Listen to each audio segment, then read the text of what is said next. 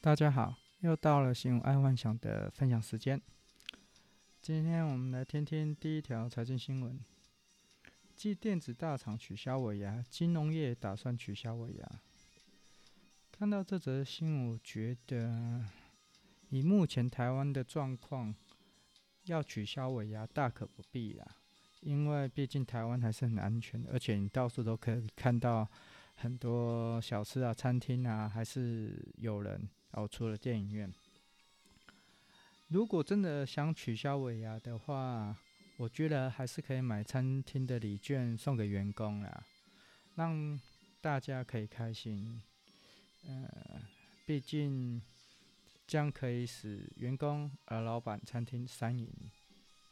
那至于为什么要取消，其实很简单，因为今年的老板真的很辛苦，然后员工荷包也缩水，然后餐厅也面临倒闭，然后我希望大家以台湾人的角度，就是说我们自己救自己的国家，自己救自己的餐厅，自己救，所以老板辛苦一点，然后还是要办个尾牙，奖励一下员工。这样会比较好啦，嗯，反正经济如果有起来，也比较会轮转。好，第二条财经新闻：印尼 RCEP 渴望在十一月十五号签署。哎，看到这则新闻就觉得很感慨，因为亚洲最大的互惠圈已经成立了，因为他们的进出口都是零关税，可是偏偏台湾排除在外。哎，然后。在这个武汉肺炎发生之前呢、全亚洲的人啊，包括啊印尼、菲律宾都不看好台湾，因为为什么？因为台湾没了 ECFA，没有 TPP 啊，也没有 RCEP 啊，变成国际投资的孤儿。那时候根本没有人想要来投资台湾，那真的是蛮惨的。然后哪知道台湾因为一个中美贸易战啊。一个武汉肺炎，一下子台湾成了投资圣地，所以我觉得台湾真的要好好把握这黄金三年。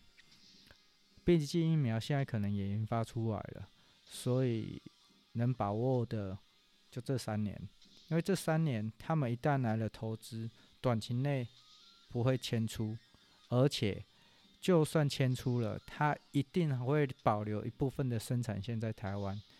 不然，如果遇到今年这个状况，又遇到就会遇到缺料了。所以这，是这是台湾的黄金三年，一定要好好把握。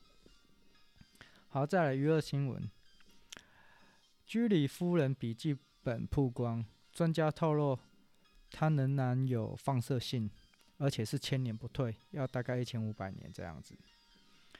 她还蛮传奇的，她不仅是第一位获得诺贝尔奖的女生啊。也是唯今一位可以两度拿下诺贝尔的女性，所以真的超强的。我觉得应该来拍一下他的自传电影之类的，让后人可以了解他的为人处事。这个毕竟在现今的医学啊、科学啊，放射性都是由他所启发的。我们真的要 respect 他。而且也可以让后人知道，就是说，他一个女生为了后世做了什么努力，所以这个应该也是一个还不错的商机啦。因为毕竟很多人的自传啊、电影都有拍过啊。居里夫人，我不知道以前有没有拍过，但是至少我算蛮爱看电影的，我什么电影都看，却没有看过居里夫人这种这种。这个电影好，第二个哦没有，再来是运动新闻。疫情封锁美加边境，NBA 暴龙队找新家。我看到这新闻，我就觉得，如果今天有一个中大型城市却没有职业球队的，可以赶紧找暴龙队过去，因为毕竟一整队的人带过去之后，还是可以在这个城市。产生一些商业水花的，或一些广告火花。毕竟暴龙队也不算一个太弱的队伍，所以如果一个中大型城市没有任何的职业球队，要赶紧找他去，这个是非非常好的行销模式，而且他们消消费能力也蛮强的。好，再来国际新闻，明年产量将达到十三亿只。福奇说，疫苗年底前应该可以供应。瑞辉啊，在第三期测试啊，达到了防疫九十趴，然后第二季啊，打第二季的话，可以完全免疫，而且他这个是跟德国 BNT 合作。看到这新闻，我一直觉得说哈，前阵子有跟德国 BNT 签意向书的东洋制药，不知道他们有没有吃后悔药。当初应该不管怎么样都要拿下这个九十趴，九十趴的意思就是代表他快要 OK 了，没问题，而且加上他第二季就是完全免疫，所以我觉得这一个路线是不能放弃的。毕竟东洋制药在一开始就跟德国 BNT 签了意向书了，嗯，所以加油吧。或许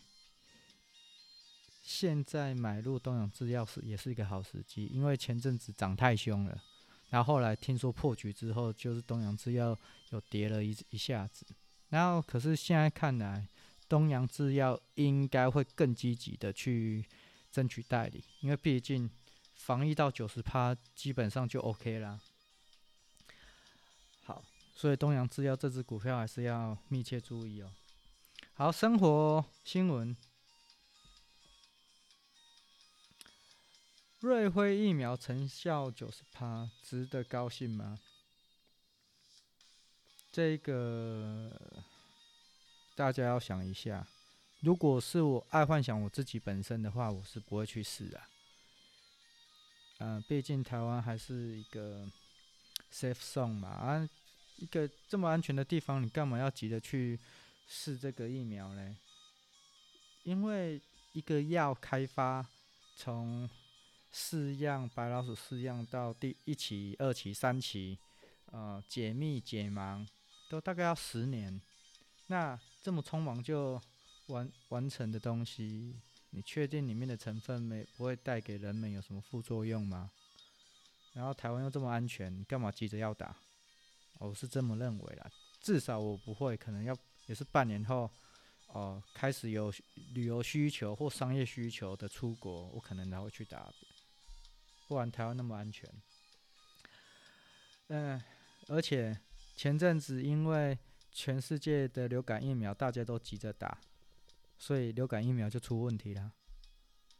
嗯，更何况是这个 完全不知道的疫苗哦，这个武汉的疫苗，所以。如果是台湾的听众，我建议是不要那么快打，先看国外打了的状况如何，半年后再说。好，再来是第二个生活新闻，在印度有一个男子捞尸捞了二十年，救了百条人命，然后却留了蛮蛮严重的后遗症。为什么今天会选这个新闻？我觉得，哦，这还蛮特别的。在印度啊，有一个法律，它是明文规定，只要你是轻生，哦，就是自杀啦。哦，只要你是轻生自杀，它就属于犯法行为。而且，轻生哦，未遂，就是说自杀未遂的哦，就没死的哦，要面临罚款跟坐牢。然后有一名的男孩，就是从十岁的时候。就开始帮助协助警察打捞尸体这样子，然后这个我看到这个新闻才蛮觉得蛮特别的，自杀属于犯法，然后自杀未遂还要坐牢，这个应该蛮适合日本跟台湾，因为台湾还蛮多这种东西的，嗯，毕竟会自杀的地方应该就是忧郁症。较多的国家，嗯，这样也不对啦，因为我也不知道其他国家的自杀原因。可是就目前以自杀比较多的地方，就是属于台湾啊、日本，然后中国也有，但是，嗯、因为可能是中国最近富裕起来，所以才造成了他自杀的的趴数往上升。哎，还是一样，躁郁症或者忧郁症等等，还是要多一点脑血清啊，就是去跑步啦，要多一点脑血清去抑制抑制呃那种念头。虽然这样说简单，但是做起来真的很难。嗯，啊，因为对身旁有一些人也有这个症状啊，但是讲得轻松。但是痛苦的是他们，身旁人也很痛苦，可是却不能了解他们为何那么痛苦。好，别说这个了，改天再再认真讲一下忧郁症跟躁郁症的一个相处状况。好，再来，再来就是，嗯、科技，呃，科技新闻，科技新闻在。就是说，有在印度啦，有一个最大网购的平台遭骇客，然后两千万笔的个资流入暗网兜售。最近这个暗网啊，好像还蛮多新闻的，因为前阵子有一个洗钱集团，就是在暗网洗出了不知道几亿、几七千万个比特币吧，然后。很多人开始注意到暗网可以利用，就是地下经济或地下世界，用它来做坏事。这没多久，应该会被盯上嘛，暗网就变成明网了。至于暗网是什么，大家自己去 Google。哦，它还蛮特别的，而且要非常厉害的骇客才能骇得进去，而且你要能解密，不然你你进入骇客进入暗网的时候是一切空空的，很像太空一样。只有你是超强的骇客才有办法解密暗网，然后也就是因为这样，地下世界的东西都会 po 上暗网，很特别的一个一个网页啦。嗯，好，因为今天太多事情了，所以分享的新闻不够不够多，也不够精彩。哎，接下来我会尽量把时间好。专注在于 Podcast 这上面，好，那就先这样，嗯，晚安。